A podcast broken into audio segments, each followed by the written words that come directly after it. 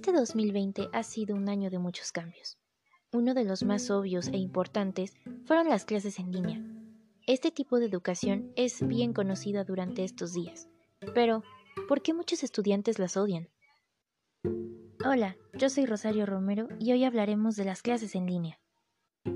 Bueno, además de que es un nuevo modelo educativo para algunos estudiantes, las clases en línea y la cuarentena ha generado en los alumnos conductas de estrés, falta de interés y ansiedad, lo que ha llevado al abandono escolar, el desarrollo de trastornos psicológicos, ciberadicción e incluso instintos suicidas debido al estrés que las rutinas estrictas a largo plazo causan.